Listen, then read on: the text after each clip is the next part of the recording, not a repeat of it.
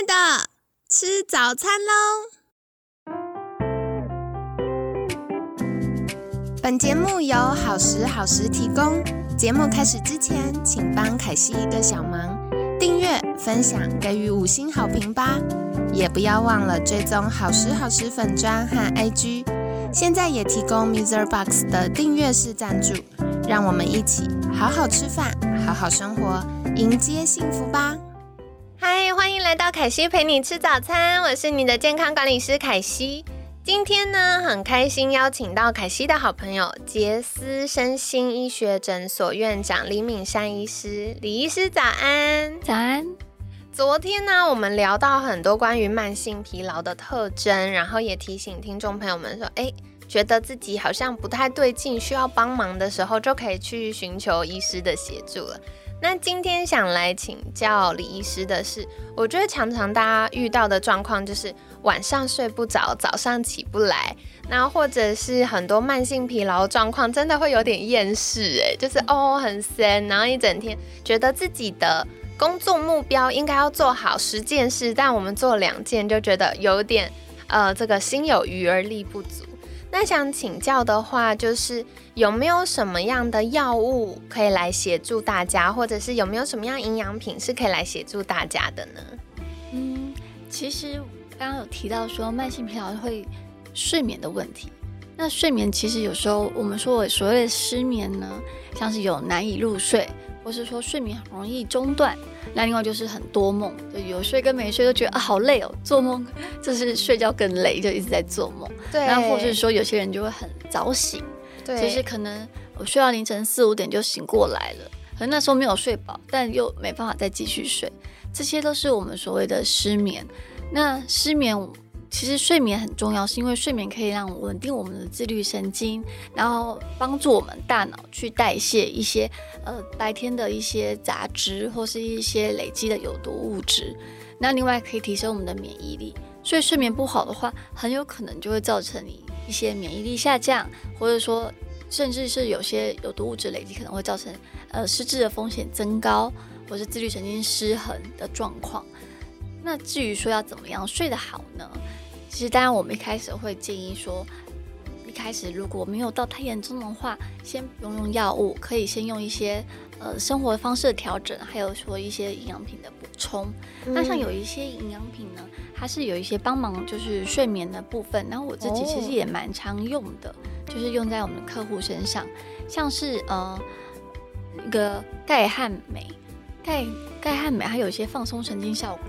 对，那它可以协调褪黑激素，然后增强褪黑激素的分泌。那其实像是镁啊，吃完之后你就会很放松，你肌肉也会放松。对，那像是镁可以从一些叶菜类啊，然后芝麻或南瓜子当中获得。那钙呢，也是像是有些沙丁鱼、海藻当中都含有这些。那如果你觉得说要去找这些食材太麻烦了，当然就可以吃保健食品，就一次补充比较多够的量。那其实我在这边要提醒大家的是，我们很多时候就说，哎，我们要补充这个元素会帮助我们，比如说精神比较好或者比较好睡，但那个浓度跟剂量是要够的，这样才会有效果。那这样子，如果像钙或者是镁的话，应该要多少才是比较够的呢？镁的话，我会建议大概两百毫克到四百毫克的补充一个晚上。那就是钙的话，就是大概我会抓镁的两倍。比如说你镁补充两百，那你钙可能就是补充四百。原来如此，这很好记耶，因为大家常常要记一大堆数字就会忘记。嗯，可是我只要记得就是两个钙跟一个镁。那镁的话就是大概两百到四百毫克，我就可以换算了。对，好方便哦，太好了。那我觉得像很多听众朋友们日常就有在补充钙跟镁，可是可能没有那么立即有效。还有其他部分是可以呃帮忙的吗？好，那还有就是像是呃色氨酸，色氨酸呢，它其实是我们的快乐荷尔蒙血清素的前驱物，所以我们补充之后，我们身体会把它慢慢的做成。我们所谓的快乐荷尔蒙，然后让我们的大脑的情绪比较平稳，那它也会帮助我们的睡眠深度。所以我会建议说，可以多补充一些色氨酸。那像色氨酸，像是优质蛋白质中单当中就有含有色氨酸，像是鸡肉啊、鸡蛋、优格等等，或是蔬菜里面也会有。对，那当然现在也有些色氨酸是做成像是保健食品的剂型这样子。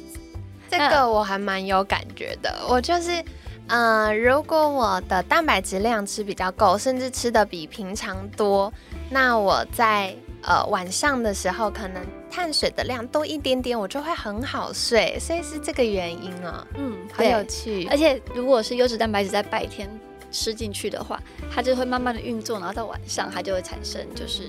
呃，就是我们所谓的血清素，然后还有褪黑激素。哇，好棒哦！所以也是跟听众朋友们分享，日常我们吃蛋白质不只是长肌肉，对于我们的快乐、好心情跟晚上好好睡觉也是非常有帮助的。嗯，对。那另外就是像是我们可以补充呃不饱和脂肪酸 omega three。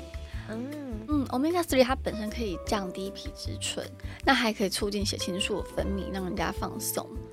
那 omega three 其实像我们知道的，像是鲑鱼啊，然后青鱼啊这些深海鱼类里面都会有。那另外像是如果说你是乳素的话，像是亚麻籽油、这个亚麻仁油，然后或是一些相关的产品也都会有。像你也可以吃一些核桃，里面也有不饱和脂肪酸 omega three。哇，太棒了！所以以前人家都说以形补形，说核桃长得很像脑，吃了可以补脑，还是有一点点道理的。对，但是呃，有些人说，哎，吃什么器官就补什么器官，这个是错的一个想法。像是有些人说吃脑补脑，但是像是我们要进去大脑的分子呢，其实是要小一小的。对，那如果太大的话，它其实根本进不去。对，那其实像有些人就会说，那吃银杏是不是可以？脑，然后让我对大家想说记忆力不好就要团购银杏，但这个是我觉得这是个谬思，谬思就是因为其实银杏呢，它是增加我们的周边血液循环，所以它对于大脑的那个记忆力呀，其实是没有特别的协助的部分。哦，好，所以如果大家真的有吃了银杏，发现哎，这个记忆力好像没有提升那么多，也不要太气馁，因为它运作的方式不太一样。没错，对。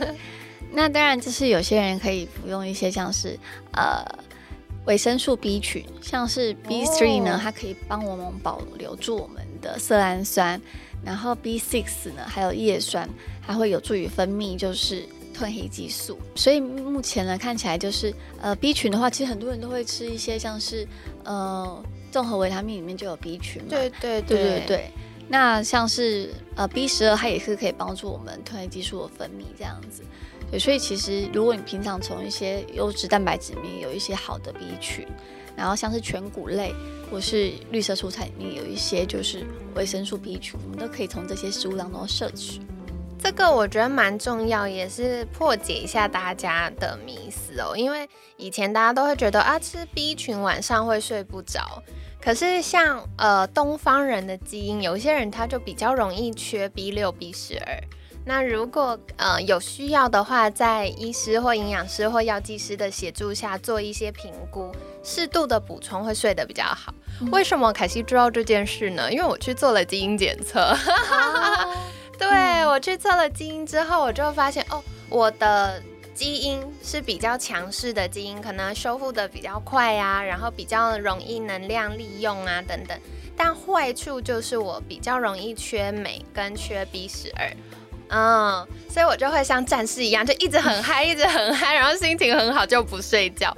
然后后来呢，我就是发现说，哦，原来我补了镁跟 B 十二之后，而且很有趣，B 十二是晚上吃，然后我自己这样子 B 十二晚上吃之后呢，我就会有一种超级放松，就会很像一整天，很像泡完温泉的。放松感，所以跟大家分享凯西自己的经验呢。那像像这种就是要单独吃 B 十二、B 六这样子。对对对，因为如果是整个 B 群一起吃，还是会有一些提神的成分啦，就不太适合晚上。所以有需要的话，一样再一次去请教专业的专家哈，这样比较安全。那刚刚像李医师分享到钙呀、镁啊、色氨酸呐。Omega 三呐，或者是 B 三、B 六、B 十二叶酸，这个感觉都是大家很常要补充的耶。是啊，是啊，对，因为现在其实有时候外食煮多嘛，所以我们要很均匀的吃到这一些呃成分呢，其实有时候有点困难。像有时候我好想要吃鱼，就觉得啊好难找，怎么都没有买不到鱼这样子。对，好不容易找到鱼，结果是炸的。对对，所以就是如果说有必要的话，我们可以借由一些补充呃保养品的补充，这样子比较安全，然后也比较迅速这样子。哦，太棒了。那想请教李医师的，就是坊间会有很多所谓抗氧化剂类的补充，这种对于我们慢性疲劳或大脑健康是有帮助的吗？也是有帮助的哦。其实抗氧化物它可以保护我们的身体细胞，然后免于自由基这些有害分子的伤害，这样子也会降低我们的发炎。因为我们都知道，我们身体如果长期出呈现一个发炎状况的话呢，会让我们可能免疫力失调。那也会让我们觉得好像比较容易累，而且脑雾的部分。对，所以脑雾是什么？就是觉得你在思考的时候很像一团迷雾。我最常举的例子就是，大家会从房间到客厅要拿东西，就走到客厅之后，哎，我刚要拿什么就忘记了。嗯，然后或者是一句话到嘴边要说出来的时候，突然顿得卡住。没错。那我觉得像有些客户跟我说，他打开冰箱，啊，想要拿一个东西。然后看一看之后又忘记自己要拿什么，又把它关起来。对，真的，所以相信有些听众朋友们有这样的经验哦。那对于呃大脑或身体的这个抗发炎，就可以多留意了。像大脑抗发炎呢，还可以吃一些像是白藜芦醇，还可以降低我们的发炎因子 NFK 贝塔。然后像多酚和儿茶素呢，也可以降低我们的大脑氧化压力。另外就是 Q10。它其实也可以提高我们神经细胞力腺体功能，强化我们的氧化能力。原来如此，所以这个也是大家可以多留意的。以前想到白藜芦醇啊、多酚儿茶素，就会想到是血管的健康啊，不要周状动脉硬化啊，不要中风啊。其实对于大脑的健康也是很重要的。嗯，哇，太好了！所以今天很感谢李医师。报了很多自己常用的小秘招给我们哦，所以有需要的听众朋友们也可以参考。当然，首先就是大家最熟悉的，可以帮助我们放松的矿物质钙跟镁。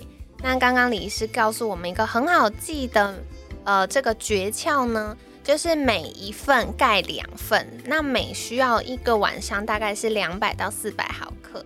所以，呃，钙的话大概就是可以抓在四百到八百毫克左右。那这样是不是比较好记了呢？那再来的话，还有色氨酸。色氨酸是血清素跟褪黑激素的前驱物质，所以在一些全谷类或者是优质蛋白质里面比较容易获得哦。那大家一般想到蛋白质就是想到长肌肉，可是其实这个也对我们的好心情跟好睡眠有帮助。那再来像 omega 三呢？